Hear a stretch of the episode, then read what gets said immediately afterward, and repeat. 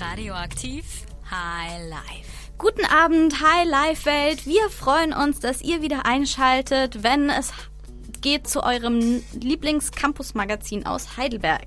Wir haben heute eine volle Sendung.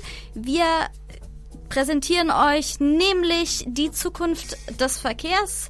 Wir sprechen über Campuserfahrungen, die ihr vielleicht auch schon gemacht habt. Und wir haben wie immer die neuesten News und die besten Veranstaltungstipps vom Campus. Heute am Mikrofon Stefan und Marie. Wir freuen uns. Bis gleich. Das war Heaven Knows von The Pretty Reckless. Und wir möchten an dieser Stelle noch einmal unser Beileid aussprechen allen Betroffenen des Anschlags in London vor knapp einer Woche. Unseren Reporter Tim hat dieses Ereignis auch beschäftigt und zum Nachdenken über unser Verhältnis zu Autos angeregt. Und das hat er wieder in einer Kolumne verarbeitet. Letzte Woche benutzte mal wieder jemand ein Auto, um Menschen umzubringen. Er handelte dabei wohl aus der Überzeugung, dass er in einem heiligen Krieg kämpfte. Vier Menschen mussten mit ihm sterben. Wie kann man das verhindern? Autos sind Waffen. Autos waren schon immer Waffen. Jedes Mal, wenn ich auf einer Landstraße mit 100 Stundenkilometern nur durch eine imaginäre Linie von der Gegenfahrbahn und 100 Stundenkilometer schnellen, entgegenkommenden, tonnenschweren Metallgeschossen getrennt werde, muss ich daran denken, dass nur eine minimale, ungewollte Muskelkontraktion im Arm des Entgegenkommenden meine Mitfahrer und mich vom fast sicheren Tod trennt. Die meisten von uns zucken nicht einmal mit der Wimper, während wir im täglichen Verkehr von vollkommen Fremden umgeben sind, die ihr Fahrzeug jederzeit durch reine Intention von Verkehrsmittel in Waffe verwandeln können. Im Jahr 2015 starben auf deutschen Straßen 288 Menschen durch Verkehrsunfälle, jeden Monat. Das sind fast 10 Menschen am Tag.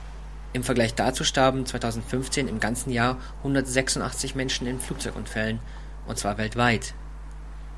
Das ist, glaube ich, die viel zitierte Weisheit, dass Fliegen deutlich sicherer ist als Fahren. Das liegt mitunter daran, dass wir nur Menschen Flugzeuge führen lassen, die ständig gesundheitlich geprüft werden und extrem gut dafür ausgebildet sind. Natürlich gibt es Einzelfälle wie die German Wings Katastrophe vor zwei Jahren, aber im Großen und Ganzen traue ich jedem Ryanair Co-Piloten mehr als einem Fernbusfahrer. Nichts gegen den Fernbusfahrer, aber der Ryanair Copilot ist auf seiner Reisestrecke nicht ständig von Amateuren in kleineren und größeren Flugzeugen umgeben, wie etwa der Fernbusfahrer. Wenn es aber Vorschläge gibt, den Autoverkehr zu reglementieren oder andere Standards einzuführen, läuft kein anderes Volk so schnell Sturm wie das deutsche. Ich vergleiche unseren Autofetisch gerne mit dem amerikanischen Schusswaffenfetisch. Dass unsere Verfassung kein Recht auf das Autofahren beinhaltet, ist wohl der einzige Unterschied. Unsere Autolobby kann ganz gut mithalten mit der amerikanischen Schusswaffenlobby. Heutzutage fordert kein amerikanischer Politiker ernsthaft, Schusswaffen bundesweit zu reglementieren oder den Verkauf von Sturmgewehren an Privatpersonen zu verbieten, was laut Soziologen die Hemmschwelle zur Waffengewalt deutlich senken dürfte. Ganz analog dazu fordert kein deutscher Politiker ernsthaft ein generelles Tempolimit auf Autobahnen oder den Verkauf und das Vermieten von LKWs an Privatpersonen zu verbieten obwohl Verkehrsforscher schon längst bewiesen haben, dass ein Tempolimit von 80 Stundenkilometern auf Autobahnen Staus vollständig verhindern würde. Als 1976 die Anschnallpflicht auf den Vordersitzen von PKWs eingeführt wurde, liefen die Menschen Sturm. Was erlaubt sich die Politik einzumischen in das, was ich hinter dem Steuer tue? Ich weiß es am besten. Die Argumentation war kein Witz, dass man sich ja durch den Anschnallgurt an das Auto fessele und deshalb bei einem Unfall eher verletzt werden würde, wenn man nicht aus dem Auto kommt. Heute ist diese Argumentation genauso lachhaft, wie es hoffentlich in 40 Jahren die Idee sein wird, sich die Autobahn mit 200 km/h zu seiner privaten Rennstrecke zu machen oder vielleicht sogar, dass man jeden Menschen mit 18 Jahren nach einer kurzen Prüfung die lebenslange Erlaubnis erteilt, Fahrzeuge zu führen. Für mich können selbstfahrende Autos nicht früh genug kommen. Ich vertraue einem automatisierten System ohne Motive deutlich mehr als den Menschen, die ich täglich im Straßenverkehr erlebe. Schon heute sind die Systeme deutlich sicherer und seltener in Unfälle verwickelt als menschliche Fahrer, trotzdem trauen ihnen die meisten nicht. Wir Menschen sind evolutionär dazu ausgebildet, Menschen und soziale Kontexte einzuschätzen. Diese Fähigkeiten übertragen wir auf den Straßenverkehr, was mal besser, mal schlechter funktioniert. Der Straßenverkehr ist aber kein soziales, sondern ein komplexes physikalisches Problem, und dass unsere menschliche Intuition sich dafür nur bedingt eignet, ist hinreichend bekannt. Wenn ihr jetzt noch Kommentare zur Sicherheit im Straßenverkehr habt oder dazu, wie das Autofahren in Zukunft gestaltet werden soll, dann könnt ihr das gerne auf unserer Facebook-Seite von Radioaktiv tun oder erstmal drüber nachdenken bei dem nächsten Lied Never Ending Why von Placebo. Ihr hört Radioaktiv Highlife, euer Campus-Magazin aus Heidelberg. Und wir bleiben beim Autofahren, nähern uns da aber gerade von einer anderen Seite an. Und zwar von der Seite des deutschen politischen Geschehens. Immer mehr Menschen wenden sich da ein bisschen ab oder sind ein bisschen genervt, weil man ständig Eilmeldungen und Tweets über jedes Ereignis direkt aufs Handy kriegt. Aber warum das alles passiert, passt dann nicht in 140 Zeichen. Und da müssen wir uns selber drüber informieren, wenn wir die Hintergründe wirklich erfassen wollen, damit wir nicht nur mit den Breaking News zurückbleiben. Die Pkw-Maut ist da ein gutes Beispiel. Am Freitag erhielten sicher einige von uns die Push-Nachricht auf unser Handy, dass der Bundestag die Maut beschlossen hat. Aber Moment, da war doch was. Äh, mit mir wird es keine Pkw-Maut geben. Ah ja, endlich. Ich glaube, das, ich glaube das habe ich schon ähm, sehr, sehr lange und in vielen Interviews gesagt. Das war Angela Merkel beim Kanzlerduell mit Per Steinbrück im Jahr 2013. Doch am Freitag verabschiedete der Bundestag das Gesetz mit den Stimmen von CDU und auch der SPD. Wie ist es nun zu diesem Politikwechsel gekommen? Dafür müssen wir zurückgehen zu den Koalitionsverhandlungen nach der Bundestagswahl. Die CSU hatte schon damals durchgesetzt, dass die Maut kommt. Allerdings musste sie die Bedingung akzeptieren, dass diese europarechtskonform sein wird. Das war womöglich auch der Grund, warum die CDU überhaupt zustimmen konnte, dass man das Projekt in den Koalitionsvertrag aufnahm, denn man glaubte, die Europakonformität würde nie erreicht werden. Und tatsächlich hat die EU-Kommission den ersten Vorschlag der Maut einkassiert. Sie eröffnete 2015 ein Vertragsverletzungsverfahren gegen Deutschland. Doch im Dezember 2016 hatte man sich geeinigt. I'm pleased that after two years of intense discussions, Minister Dobrindt and I have found a solution. So die EU-Kommissarin Bulls. Verkehrsminister Dobrindt kam der EU-Kommission in mehreren Punkten entgegen und auch Merkel soll sich persönlich bei Juncker für die Maut eingesetzt haben. Doch warum hat sie das getan? Schließlich hat sie damit ihr Wahlversprechen gebrochen. Grund dafür ist der innere Frieden in der Union, der während der Flüchtlingskrise schon erheblich gelitten hat. So kurz vor der Bundestagswahl wäre es sicher unklug, einen neuen Streit mit Horst Seehofer heraufzubeschwören. Denn auch Umfragen zeigen, der Wähler liebt es nicht, wenn die Union sich ständig streitet. Aber nicht nur die gestiegene Einigkeit innerhalb der Union, sondern auch innerhalb der Großen Koalition machten die Maut schließlich möglich. Denn die SPD war eigentlich immer dagegen, stimmte letztlich aber dennoch zu. Die SPD stimmt heute unter großen Bauchschmerzen der Pkw-Maut zu. Sören Barthol ist verkehrspolitischer Sprecher der SPD-Fraktion im Bundestag und hatte am Freitag die undankbare Aufgabe zu erklären, warum seine Partei nun doch zustimmt. Damit zeigen wir, damit zeigen wir, dass man sich in einer Koalition auch in schwierigen Situationen auf uns verlassen kann. Uns ist auch klar, wenn dieses Projekt von CSU und CDU heute keine Mehrheit im Deutschen Bundestag bekäme, würden beide alle noch ausstehenden Projekte und Vorhaben blockieren. Hier wurde also schon zu Zeiten der Koalitionsverhandlungen ein Kuhhandel vereinbart. Die SPD bekommt den Mindestlohn, die Rente mit 63 und die doppelte Staatsbürgerschaft, muss im Gegenzug aber die Maut schlucken. Außerdem hat man Schäuble die Übernahme der politischen Verantwortung abgetrotzt, dass es tatsächlich Mehreinnahmen geben wird so der Fraktionsvorsitzende Oppermann. Doch ein weiteres Argument könnte ebenfalls eine große Rolle gespielt haben. Die Vignettenpreise werden nämlich nach Umweltfreundlichkeit der Autos gestaffelt. Besonders schadstoffarme Autos also müssen weniger zahlen als solche, die viel CO2 in die Luft blasen. So wird künftig jede Regierung darin ihre eigenen Präferenzen von ökologischen bis hin zur Luxusauto-Sondersteuer in Straßennutzungstarifen umsetzen können.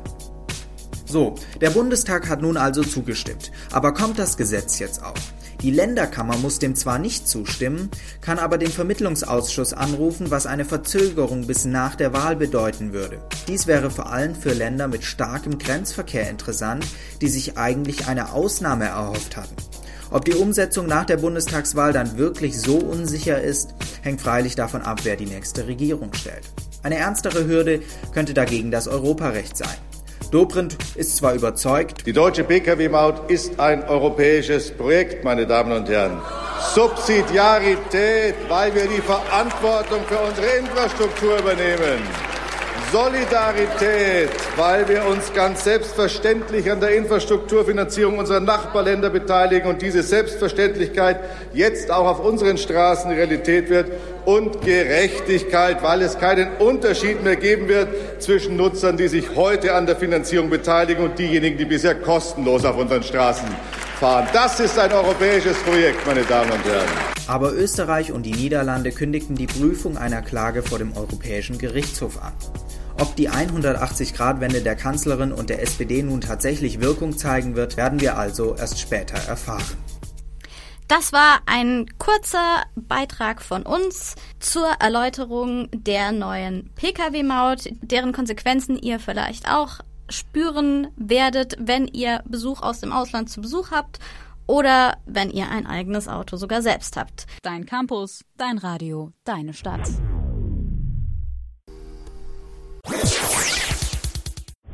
Gleich in High Life. Ihr seid jetzt hoffentlich alle ganz gechillt mit Heart von Darkness und wir hatten in der ersten halben Stunde ja schon viel geredet über Verkehr und Autos und all diese Dinge, die euch dann betreffen, wenn ihr selber schon gerne fahrt und auch die Möglichkeit habt zu fahren. Im zweiten Teil richten wir uns dann an diejenigen, die vielleicht mehr mit dem Fahrrad unterwegs sind und reden über kleine Laster im Uni-Alltag, über ein schönes Konzert, was kürzlich in Heidelberg stattgefunden hat und wie immer gibt für euch auch die neuesten Veranstaltungstipps vom Campus. Das alles nach dem nächsten Lied, nach den Nachrichten. Radioaktiv High Life. Campus aktuell. Tatverdächtiger nach Messerattacke in Untersuchungshaft. Gemeinderat entscheidet über Zukunft des Patrick Henry Villages. Unirektor für die Einführung der Studiengebühren. Nachdem am 18. Januar ein 17-Jähriger bei einem Streit auf einer Geburtstagsparty in der Heidelberger Südstadt durch einen Messerstich verletzt wurde, ermittelt die Polizei nun gegen einen 18-jährigen Tatverdächtigen. Das haben die Heidelberger Staatsanwaltschaft und das Prä Polizeipräsidium Mannheim in einer Pressemitteilung bekannt gegeben.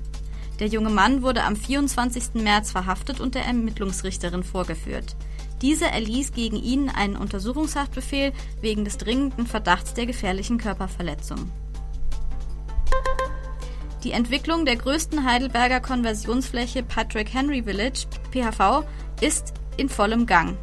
In dieser Woche stehen gleich drei Weichenstellungen an. Zunächst zeigt die internationale Bauausstellung IBA am Mittwoch das Ergebnis der bisherigen Planungen, eine Entwicklungsvision für das rund 97 Hektar große Areal. Am Donnerstag wird der Heidelberger Gemeinderat beraten, ob das Bundesland Baden-Württemberg auch weiterhin eine Teilfläche des Patrick Henry Villages nutzen kann. Voraussichtlich wird die Stadt Heidelberg dem Land Teilflächen des PHV für ein weiteres Jahr als zentrale Einrichtung zur Registrierung von Flüchtlingen zur Verfügung stellen, befristet bis zum 30. April 2018. Oberbürgermeister Würzner sagte, das PHV sei aus seiner Sicht kein Standort für eine dauerhafte Einrichtung. In einem Interview gegenüber der Rhein-Neckar-Zeitung begrüßte Unirektor Bernhard Eitel die Studiengebühren, die für Ausländer aus dem Nicht-EU-Ausland beschlossen wurden. Er befürchte keinen nachhaltigen Rückgang bei den Zahlen der Studierenden aus Nicht-EU-Ländern und bezeichnete die Einführung der Studiengebühren als unvermeidlich, um in Heidelberg eine international wettbewerbsfähige Ausbildung gewährleisten zu können. Die von der grün-schwarzen Landesregierung verabschiedeten Studiengebühren sind stark umstritten und werden vom Studierendenrat kritisiert. Das waren die neuesten News vom Campus. Redaktion hatte Lennart Ahlers. Unsere Reporterin Patricia ist täglich im Marstall unterwegs und regt sich dort oft über die Verhaltensweisen ihrer Kommilitonen auf. Worüber genau und ob das spießig oder gerechtfertigt ist, das hört ihr jetzt. In welchen Fällen ist sich Aufregen spießig und in welchen gerechtfertigt? Ich rege mich oft über Kleinigkeiten auf, die innerhalb von Minuten zu exorbitant großen Aufregern mutieren. Und diese Problematik möchte ich an einem Beispiel aus meinem Leben verdeutlichen, nämlich dem Marstall. Der Marstall ist einer meiner liebsten Aufregerorte. Ich treffe dort eine große Zahl von Menschen, die in meinen Augen ungefähr alles falsch machen, was man so falsch machen kann. Fangen wir um 12.45 Uhr beim Schlange anstehen bzw. beim Nicht-Schlange anstehen, nämlich beim Vordrängeln an. Ich würde sagen, zwischen 12.45 Uhr und 14.15 Uhr ist Rush Hour im Marstall. Und wer zu dieser Zeit einmal dort war, kann das bestätigen. Gefühlt alle 30.000 Studierende Heidelbergs werden in ihrer Mittagspause vom Essensduft angezogen und strömen in Richtung Marstallbuffet. Ich habe mal die Zeit gestoppt. Wenn die Schlange bis zum Haupteingang geht, wartet man 10 bis 15. Bei einer Schlange bis hinten zu den Toiletten sind es kritische 30 Minuten. Da muss man sich dann im Vorfeld ganz gut überlegen, wie groß der Appetit auf Couscous-Salat ist.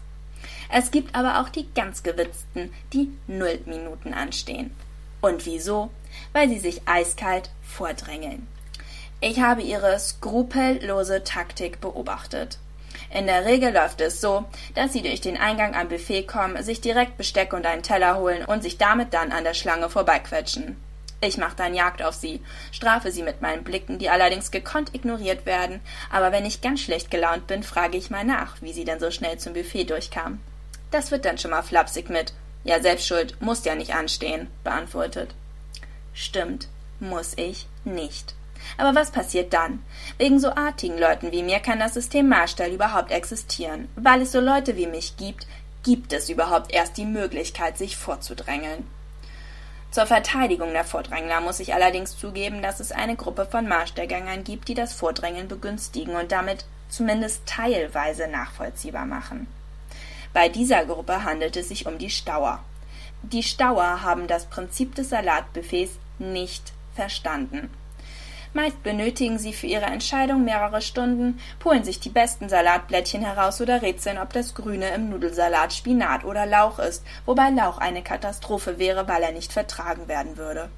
Bei meinen Beobachtungen stellte ich fest, dass es sich bei den Stauern sehr oft um Erstis oder Erasmus-Studenten handelt, die von der großartigen Essensauswahl überfordert sind und dann von den Vordränglern, meist Marstall erfahrene Studierende höherer Semester, entnervt überholt werden.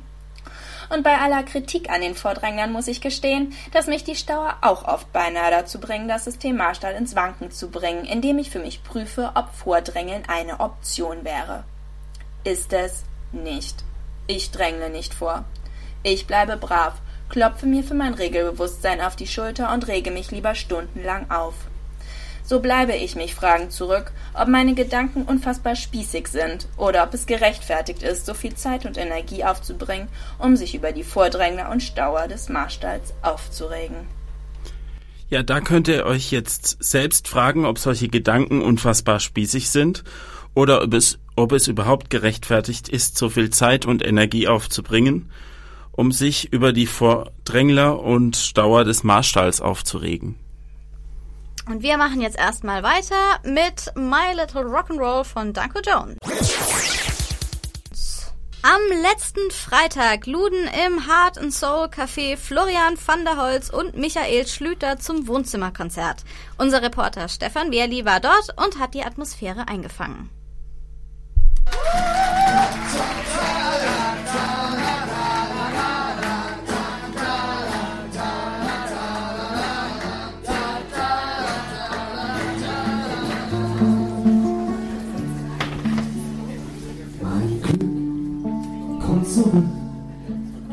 Viel zu lange allein gelassen. Ich habe dich vermisst.